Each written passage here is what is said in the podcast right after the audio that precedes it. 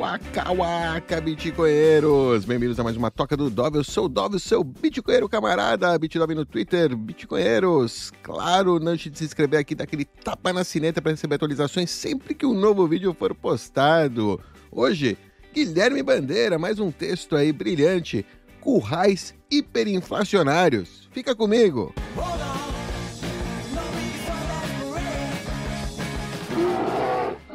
Oh, yeah! Isso aí, Substack do Guilherme Bandeira.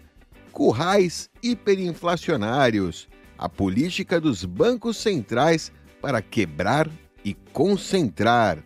21 de março de 2023. Há quatro meses, usei a falência da FTX como pretexto para refletir sobre a natureza das corridas bancárias e por quais motivos, em casos como esses, o Bitcoin em autocustódia é o único jeito de não ser forçado de pagar a conta da fraude que é o sistema de reservas fracionadas, seja ela feita por bancos ou por corretoras.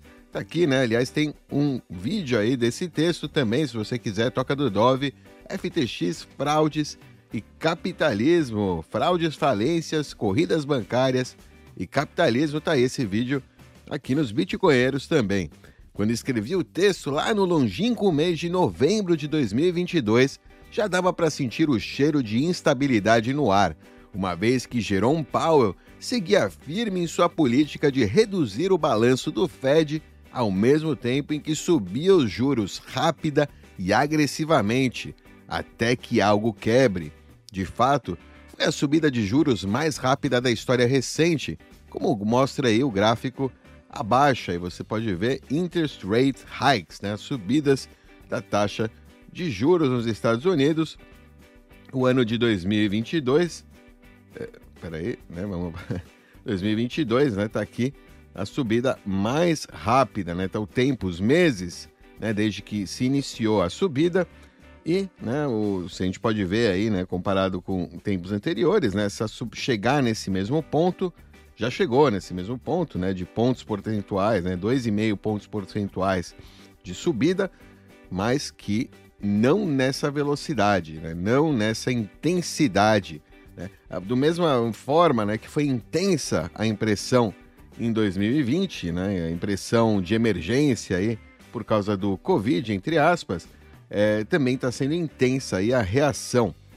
É legal que tem, não sei se está aqui nesse texto, mas em 2012 tem aí, se você busca aí Jerome Powell 2012, é, inflação, um negócio assim, ele já estava prevendo exatamente o que ele está executando nesse momento, né? Ou seja, os donos do dinheiro, né, já então isso aqui é um plano, ou seja, quem está ligado, vinculado, é, quem segue, né, a palavra desses planejadores centrais se se programou de acordo, né? Se levou eles a sério, é, tá tranquilo, ou seja, se preparou porque tava, sabia que essa situação ia acontecer, né? Estava por acontecer.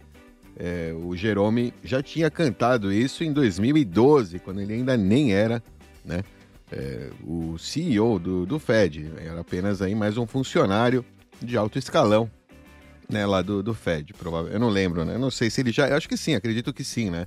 Pessoas é, crescem dentro do Fed para chegar àquela posição, apesar de ser uma posição também meio política, né? Enfim, é, é complicado, né? O, o, Fed, né, que é o Federal Reserve, mas que não é não é nem federal e não tem reserva, né? Tem essa história aí do Fed. Vamos lá, vamos seguir aí. Então foi muito rápido, né? Move fast and break things, né? Se mova-se rápido e quebre as coisas, dizem os empreendedores do Vale do Silício. Só que isso foi feito pelo próprio Banco Central americano, né? enfim. Né? Mas, apesar de que, que eu falei, desde 2012 tá, né? eles já falavam, desde a, né, que eles imprimiram em 2018, já sabiam que ia ter que acontecer alguma coisa, né, para né, trazer o equilíbrio, né, o ciclo não, dava só para imprimir. Enfim, 2020 veio aí, foi para os banqueiros centrais, o Covid foi uma benção, entre aspas. É, foi uma forma deles é, inserirem mais liquidez ainda, né? E agora poderem estar fazendo isso com um pouco mais de desculpa, né? Digamos, Não, não é por causa dos bancos em 2008, não é porque durante 10 anos aqui a gente empurrou com a barriga, né? O que a gente o problema lá de atrás e agora a gente está né, tentando resolver mundo afora, né? Com inflação global. Porque funciona bem isso aqui para o dólar se está acontecendo no mundo inteiro, né? Se só tivesse acontecendo nos Estados Unidos, não seria a mesma coisa. Este algo aí, né, que supostamente deveria quebrar com a subida dos juros, poderia ser muitas coisas. Por exemplo, Larry Summers, um alto apóstolo do sistema fiduciário, sistema Fiat, seguindo a lógica aí do doa quem doer keynesiana, achava que o que deveria quebrar era o emprego de muita gente, pois só um desemprego elevado poderia jogar a inflação para baixo e assim permitir que o Fed parasse de aumentar os juros. Outro forte candidato aí à quebra em potencial era a atividade econômica em si, já que muitos esperavam uma recessão para que os preços parassem de subir. Então entramos em 2023 segurando a respiração e atentos para conseguir identificar o primeiro corpo que cedo ou tarde iria aparecer boiando aí nas águas turvas deste estrangulamento monetário. Porém, o que tem aos poucos aparecido não se parece nada com um náufrago azarado que se afogou aí alavancando em dívidas dolarizadas, mas sim com um cenário de terra arrasada que atingiu o centro do sistema financeiro mundial. Algo aí de fato emergiu boiando à deriva e por meio de uma palavrinha contábil mágica chamada perdas não realizadas, unrealized losses, nos balanços de diversos bancos americanos. Um termo um tanto quanto cifrado aí em relatórios internos e notas de rodapé dos balanços dos bancos. Então poucos conseguiriam perceber que ele representava a insolvência, de fato, de centenas de instituições financeiras americanas. Vejamos, por exemplo, este relatório do Fed de Kansas City, que casualmente fala já em setembro de 2022 que mais de 300 bancos pequenos, ou seja, com até 10 bilhões em ativos, 10 bilhões de dólares, né, bancos pequenos entre aspas, já tinham sido vaporizados pela alta dos juros. Já era um cenário muito grave, inclusive indicado por vários relatórios do FDIC, aí, o Fundo Garantidor de Crédito americano, nos meses subsequentes. E aí ele mostra aí, entre aí no artigo, vai estar o link aqui na descrição se você quiser acompanhar aí né, as fontes que o Gui está citando aqui. O que esses relatórios mostravam em linguagem oculta e aparentemente banal era extremamente grave. Se todos os clientes desses bancos fossem sacar os seus depósitos, não haveria patrimônio para cobrir os saldos dos correntistas. E talvez por isso mesmo, os próprios correntistas não foram diretamente notificados da situação, claro. A questão é que pouca gente estava prestando atenção ou sequer conseguiria entender essa obscura linguagem contábil, além dos próprios bancos e dos seus reguladores. Estávamos até então como naquela cena cômica onde o coiote persegue o papaléguas para além de um penhasco. A perseguição continua normalmente em pleno ar, até que um deles resolve olhar para baixo, e só quando os dois decidem encarar o abismo, eles começam a cair. Eis que um desses blogueiros aí que todo mundo lê no Vale do Silício, chamado Burn Hobart, versado em balanços de instituições financeiras, decidiu sim olhar para baixo e disparou um míssil que chegou na caixa de e-mails dos maiores gestores dos fundos de venture capital do mundo. O Silicon Valley Bank, um banco com mais de 209 bilhões de ativos, é, 175 bilhões de dólares de depósitos, focado em financiar startups e com mais de 40 mil clientes, estava praticamente insolvente desde o último quadrimestre de 2022. Depois de olhar para os números do balanço aí do SVB, as conclusões de Robert foram: ninguém quer ser visto como paranoico por ser o primeiro a tirar dinheiro de lá, mas também ninguém quer ligar né, com as consequências de ser o último. Não deu outra. O Founders Fund, aí, o fundo de venture capital do Peter Thiel, foi um dos primeiros paranoicos a recomendar a retirada imediata dos fundos. Outros seguiram o exemplo e o banco viu 42 bilhões sacados em um único dia. Entrando no final de semana do 11 a 12 de março, ainda não se sabia se todos os depositantes iriam conseguir sacar todo o dinheiro de lá quando o banco abrisse na segunda-feira. Até que domingo à noite, em uma declaração conjunta do Fed, do FDIC e do Tesouro, foi anunciado que os clientes poderiam respirar tranquilos, pois o governo fechará o SVB garantindo o valor dos depósitos através de uma nova linha de crédito criada para aliviar a situação. Mas já estavam todos olhando para baixo. Durou pouco a narrativa de que isso seria um problema localizado aí só no setor tech, ou ESG, da economia americana. Além do Silicon Valley Bank, outro banco havia sido fechado no mesmo ato, o Signature Bank, com mais de 110 bilhões de ativos, por motivos ainda não muito claros. Logo, mais outro banco começa a apresentar problemas, o First Republic Bank. Um grande banco quebrar pode ser sinal de má administração. Dois bancos já começa a soar o alarme. Três bancos com problemas já são indícios concretos aí né, de que a crise é sistêmica e que para entender a situação temos que recuperar a cronologia dos fatos recentes. Durante a pandemia, os bancos centrais imprimiram uma quantidade enorme de dinheiro e aumentaram exponencialmente os seus balanços. Inundados com esse dinheiro recém-criado dos bancos centrais, os bancos privados passaram a ver um grande número de novos depósitos e pouca gente pegando novos empréstimos. A forma que os bancos encontraram para lucrar em cima dessa situação foi pegar os depósitos dos clientes e comprar uma classe de ativo que é vendido na praça como o único ativo livre de risco, títulos de longa duração do Tesouro Americano. Acontece que com a subida dos juros em 2022, esses títulos se desvalorizaram muito, pois eles foram comprados lá atrás, em 2020 e 2021, quando o Fed tinha jogado os juros no chão e tinha promessas críveis de que iria continuar assim durante um bom tempo. Mas a situação mudou rapidamente e o único véu fino que passou a cobrir esses rombos era um ligeiro truque contábil chamado Held to Maturity, HTM, aí uma forma de precificar esses títulos que ignora a desvalorização que eles sofreriam se fossem vendidos hoje no mercado, né? Você não está colocando sempre a mercado, você está né, estimando lá no seu balanço, no seu saldo lá do banco, que o valor é aquele que está prometido, né? Ele vai pagar. Tá e não o valor atual de mercado. É, uma, é um truque aí que alguns bancos usam, usam também aí, se você tem asset management em bancos, aí tem alguns bancos que te mostram o valor mercado hoje e tem alguns bancos que para te manter mais tranquilo te dão o valor, né, e da promessa de, daquele título é, da, quando se ele for vendido no, no, no fechamento dele, né, ou seja, que o que o Tesouro está devendo, não o quanto o mercado está pagando hoje por essa dívida, porque né, quer, não, não quer assumir risco. Ok? Vamos lá então, deixa eu voltar aqui. Lembram como a FTX pegava os depósitos aí dos clientes na corretora para especular usando a sua empresa irmã, a Alameda?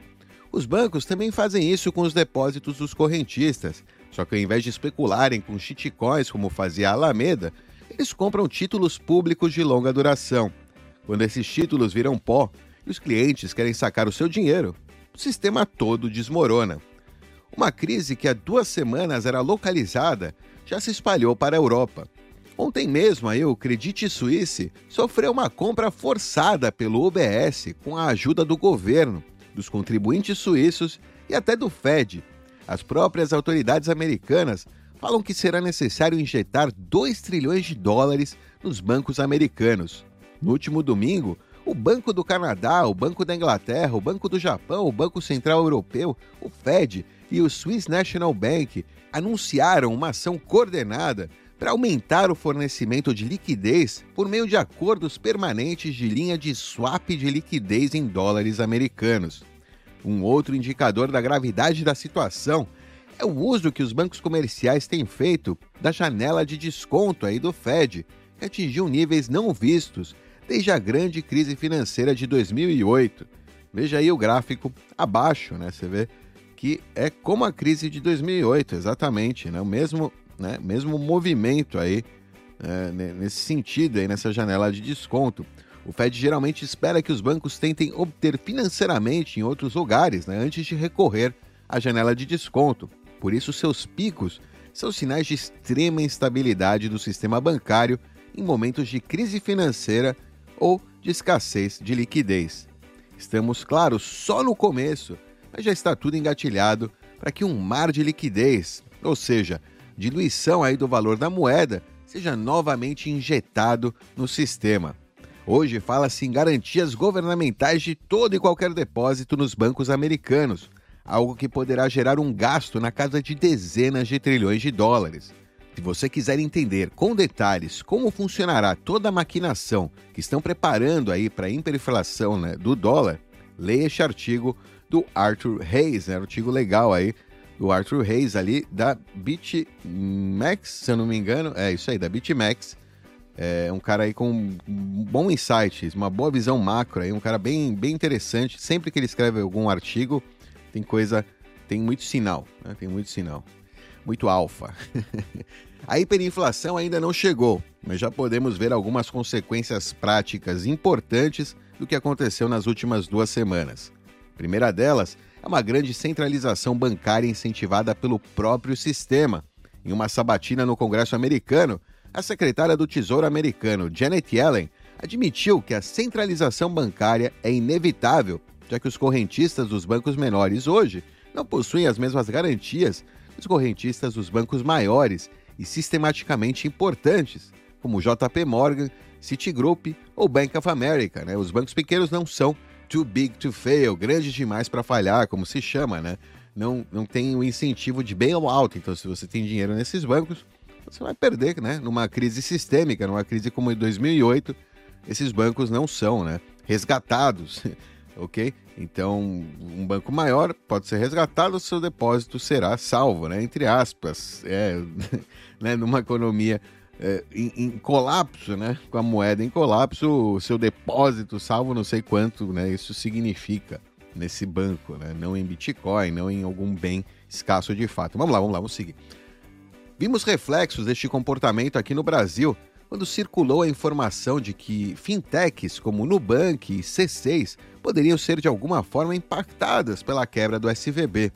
A reação imediata de muita gente foi: vou sacar meu dinheiro dessas instituições menores e colocar em bancões maiores, como o Banco do Brasil, Bradesco, né? porque aparentemente essas, esses grandões seriam too big to fail.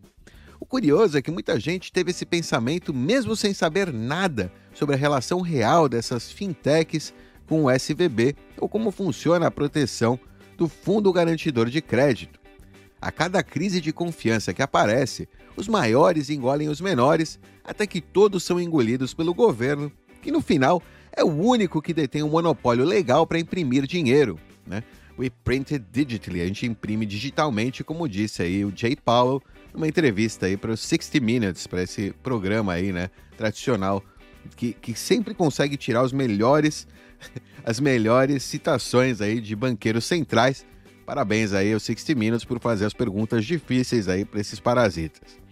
No limite, né, em tempos de crise, todo mundo vai correr para um título garantido né, diretamente pelo Banco Central. Todo mundo corre para isso. Porque correr mais um risco desnecessário de contraparte com um banco ou terceiro, se eu posso ter diretamente alguma forma aí de custodiar com o próprio governo que emitiu aquele título.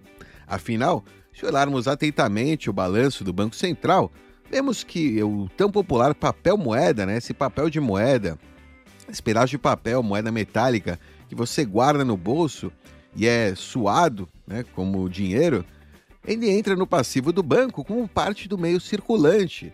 Por que não ter uma versão digital desse passivo com a custódia direta do Banco Central? Por um lado, o cidadão tem a garantia estatal de que aquele título estatal sempre será resgatável embora ninguém saiba a que preço. Do outro lado, o governo tem total controle e informação sobre a atividade econômica sob a sua jurisdição, pois será o único gatekeeper, né, a única pessoa que protege a porta do sistema monetário. Vivemos em uma era difícil de entender, pois há vários vetores apontando para sentidos distintos. Estamos no meio de uma reconfiguração, onde a centralização do sistema é feita ao mesmo tempo em que as moedas fiduciárias se degradam ainda mais, onde a implantação de ferramentas novas, como o Real Digital, Pix, né, também, que a gente já tem, ou o FedNow, uma nova ferramenta aí, uma nova inovação é apresentada. Essa nova inovação para os currais hiperinflacionários que não terão a confiança de ninguém. Né? Estamos mais de 10 anos depois recriando o mesmo problema identificado por Satoshi Nakamoto, só que em uma escala muito maior. A raiz do problema com a moeda convencional é toda a confiança necessária para fazê-la funcionar. Deve-se confiar no Banco Central para não degradar a moeda, mas a história das moedas fiduciárias está cheia de violações dessa confiança. Os bancos devem ser confiáveis para guardar nosso dinheiro e transferi-lo eletronicamente, mas eles o emprestam em ondas de bolhas de crédito com apenas uma fração em reserva. Né? Satoshi escreveu isso no, é, no, em 2009, no fevereiro de 2009. Satoshi descobriu o Bitcoin durante a grande crise financeira de 2008. Mais de uma década depois, vemos o apagar das luzes de um grande ciclo onde governos tentam monetizar suas dívidas da forma mais caótica possível, tentando nos arrastar juntos, erguendo currais hiperinflacionários chamados de moedas digitais de bancos centrais. Sorte nossa que temos uma saída. Essa saída se chama Bitcoin. Oh, yeah! Esse aí é o texto do Gui Bandeira, bem legal esse texto aqui. Eu acho que ele conecta muito bem com alguns vídeos que tem aqui no canal. Vou aproveitar para mostrar é, os vídeos. Esse aqui, a inflação impossível de prever aí há 11 meses, né? Falando sobre Banco Central, FMI, né? Como é, eles apresentaram, né? Que essa inflação era algo impossível de prever, e a gente já estava prevendo isso, né? Os bitcoinheiros já estavam prevendo isso há meses, né? Desde que o Covid saiu, desde que eles imprimiram dinheiro a rodo, né? Desde que eles aumentaram a base monetária, a inflação era visível, né? Ou seja, o procedimento, é a crise que eles criaram, com a solução que eles criaram, e com a solução para a solução, né, que a para a solução para a crise que a solução que eles criaram criou novamente. Eles estão são, são o mesmo jogador, é o mesmo player, né, é, criando problema e trazendo solução. Então interessante esse vídeo aqui, inflação impossível de prever. Recomendo aí que você assista também. Outro que eu recomendo que você assista é como o FMI, né, não gosta do Bitcoin. Né, importante é entender qual é a relação aí do FMI, toda essa história, o Fundo Monetário Internacional? O que eles estão agora falando, né, uma das guerras daí do Banco Central, o medo né, do Banco Central, o maior medo do Banco Central, é né, o, maior inimigo né, desse plano aí de controle, de centralização e, e, e controle, né, e engenharia social, é né, o Bitcoin. Mas o Bitcoin como? O Bitcoin unhosted. Né? Unhosted significa que não tem um terceiro de confiança. Bitcoin usado aí como deve ser usado, como ele foi criado para ser usado, né? o que são carteiras unhosted, então recomendo esse vídeo. São três vídeos aqui que acho que tem relação direta com esse, com esse texto aí de currais hiperinflacionários do Gui Bandeira, é, que eu acho que vale a pena você conferir. Além disso, tem esse texto aqui do, é, do Alex Gladstein, que ele fala, né, como essa, isso que está acontecendo agora não é por acaso, não é por acaso, e, e, e se encaixa muito bem num processo aí que está acontecendo mundo afora, né, de é, que o FMI é responsável, né, o Fundo Monetário Internacional, de que levar esses dólares, né, mundo afora e como é, e essa dívida, né, os países, outros países têm dívida em dólar e como isso, né, faz parte de todo um plano muito mais amplo é, global, né, não é só uma questão específica dos Estados Unidos, né, o dólar como moeda de reserva global é, ele tem né, uma força, um impacto muito grande, especialmente em economias subdesenvolvidas aí, né, e que vão terminar pagando o pato, né, esses currais hiperinflacionários. Quando eu, li o, o, o, título, né, currais hiperinflacionários, para mim veio mais, né, à minha cabeça todos esses currais de verdade, Argentina, Brasil, Venezuela, né, currais, né, mesmo, que é, currais hiperinflacionários de fato. Né? Ou seja, Estados Unidos, é, tá bom, a tendência é né, a, a, entrar nesse curral né, hiperinflacionário, mas é o último, é o último lugar, né? O dólar é a última moeda que vai entrar nisso aí, né? Esse efeito, o efeito ele vai primeiro acontecer, acho que em outras moedas, no mundo afora, né? É, vai ser na relação dessas outras moedas fiduciárias que também vão imprimir a rodo que também né, tão, são parte aí do risco sistêmico, que também tem provavelmente né, bancos, grandes bancos do Brasil, do mundo afora, também tem como aposta, né, tinham como aposta garantida né, o é, títulos do Tesouro Americano, né, provavelmente. Então tem toda aí uma, né, um, um, um processo né, de como o FMI né, também endivida o mundo. Né? Ele endivida o mundo em dólares, né, usando aí o, o, o dólar como uma maneira, ou seja, ele dá dinheiro, né, dinheiro barato, entre aspas, né, dá dinheiro barato, mas está cobrando, está endividando o mundo em dólar, né? Então está gerando aí uma demanda por dólares mundo afora, né? Porque o, a dívida que deve ser paga para o Fundo Monetário Internacional deve ser paga em dólares, né? Também. Então, essencialmente, né? Eles colocam esse dinheiro naqueles mercados, né? Enchem aquele mercado de dólares que agora é, é usado, então, né? Para comprar, pra, pra, ou seja, para é, exportar, né? Ou seja, você termina, você manda dólares para esses países e recebe de volta produtos aí, serviços escassos. Né? Você manda um papelzinho colorido, imprimir, impresso assim a rodo, né? impresso do nada, sem nenhum risco, né? Ou sem nenhuma skin in the game, não é que, ou seja, é simplesmente uma inflação que é, que é exportada, né? É uma inflação que é exportada aí diretamente você colhe os frutos. Claro, tem, né? tem o risco né, de, por exemplo, agora os países começarem a mandar de volta esses dólares. Então tem, tem esse risco, né? Esses dólares começarem a entrar de volta nos Estados Unidos, tentarem trocar né, esses dólares que eles têm né, em reservas internacionais e começarem a, a né, fluir de volta para os Estados Unidos. Isso geraria aí também mais inflação no dólar. Mas, né, o que a gente vê hoje em dia como tendência é o pessoal fazendo hoarding de dólar, o que deveria estar fazendo né, com Bitcoin, deveria estar comprando, acumulando, fazendo, né, se bitcoinizando. Muita gente, infelizmente, aí está se dolarizando e está aí contribuindo aí para o que o pessoal chama de efeito milkshake, né, e no dólar, tá, né, gerando aí demanda por dólar por causa da instabilidade que o próprio dólar criou. então, né, é meio, parece que não, não, é que o pessoal não associa, né, geralmente o que está acontecendo aí, a inflação do dólar, aumento da base monetária do dólar, o pessoal acha que é por causa da pandemia, por causa da guerra, por causa, enfim, né? Não, não consegue ver que, ao contrário, né? essa inflação, esse aumento da base monetária, provavelmente é o que gerou, né? Os outros efeitos lá, né? A guerra, é, os, os incentivos para a guerra, né?